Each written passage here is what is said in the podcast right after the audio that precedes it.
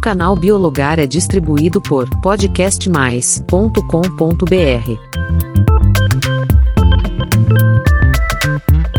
Imagina comigo 41 piscinas olímpicas enfileiradas. São mais ou menos 20 quilômetros de comprimento.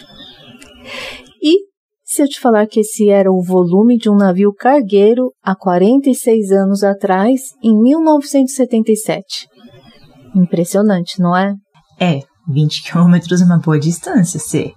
Mas atenção, pessoal, imagine isso em volume se deslocando no mar, ou seja, os containers empilhados nos navios. Que tal saber um pouquinho mais sobre a evolução dos navios cargueiros? Então, seja muito bem-vindo ao Biologar. Aqui tratamos de diversos assuntos da biologia de uma forma simples e fácil. Então vamos lá. De 77 para cá, os navios de carga evoluíram e muito. Para você ter uma ideia, em 97, apenas 20 anos depois, o tamanho deles mais que dobrou. Imagine o volume representado por quase 100 piscinas olímpicas se deslocando via mar. E como você deve imaginar, isso aconteceu devido ao aumento da produção e à demanda do transporte de mercadorias do comércio do mundo todo. Afinal, só lembrar que tivemos a Revolução Industrial, que se desdobrou em diversos setores, a revolução tecnológica em redes de comunicação cada vez mais eficientes, maiores produções agroindustriais e têxtil, maiores capacidades de extração e produção mineral. Enfim, o transporte tinha que acompanhar tudo isso, não é? Isso mesmo. O transporte e a rapidez tinham que acompanhar. E as inúmeras consequências ambientais disso nos portos, falamos mais especificamente no episódio 123, quando tivemos a contribuição de uma bióloga analista lá do Porto de Paranaguá. Ouça lá que vale a pena, porque alguns detalhes eu tenho certeza que você nunca imaginou. A unidade de medida que se usa para caracterizar os navios cargueiros é o TEU, abreviação do inglês que representa 20 pés, que são 6,1 metros. E sabia que existem diferentes tipos de navios cargueiros? Pois é. Existe o porta-container, que é aquele que vemos os containers empilhados em cima dos navios.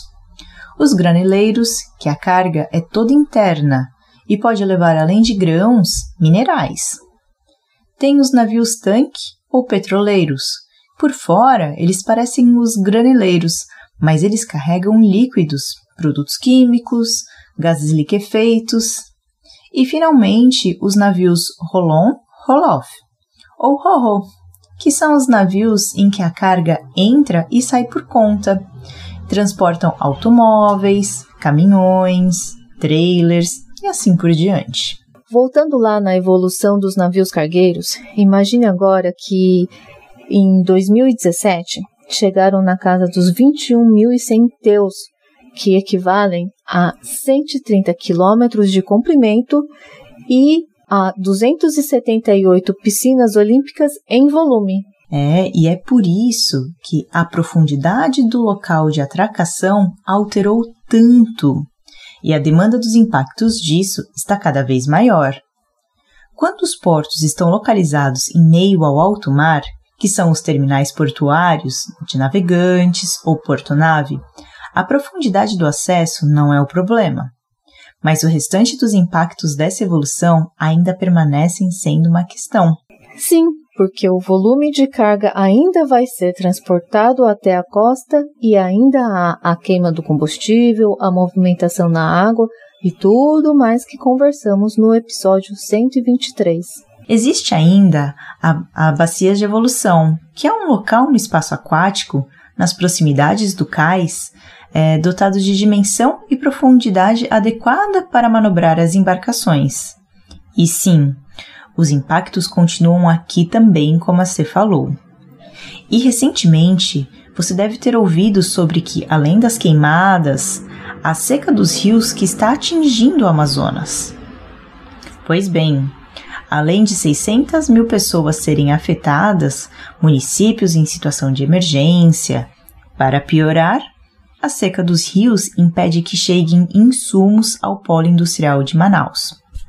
Para você ter um pouco de ideia, um exemplo, um pier flutuante parte do, de um superterminal de cargas onde navios atracam e descarregam mercadorias diariamente. É, um navio não cargueiro não desembarca lá há quase 30 dias por conta da seca. A informação é que houve tempo de descarregar material para Black Friday, mas para o Natal é preciso que as chuvas voltem à região. O caso contrário, não é possível alcançar esses locais. E diante de uma vastidão de crescimento econômico, capacidades de construções do ser humano e suas consequências, deu para trazer aqui a reflexão como tudo está interligado? Ou seja, provavelmente até mesmo o aparelho eletrônico que você está usando para nos ouvir chegou nas suas mãos depois de viajar por um navio cargueiro. E agora eu te pergunto: o que individualmente podemos fazer em relação a isso? É o que sempre falamos por aqui. O mínimo que devemos fazer é nos informar e ponderar melhor nossas escolhas na hora de consumir algo. Cada um sabe onde seu calo aperta quando o assunto é consumo e necessidade. Mas ao menos saber que tudo está interligado te leva a uma reflexão importante no seu dia a dia, não acha? Se perguntar Preciso mesmo disso que vou comprar? Se sim, quanto tempo esse objeto vai durar? Existe uma versão mais sustentável? Gostou de conhecer um pouco mais sobre a evolução dos navios cargueiros? Conte para nós através da plataforma do Podcast Mais e nos siga no perfil biologaroficial. Até a próxima!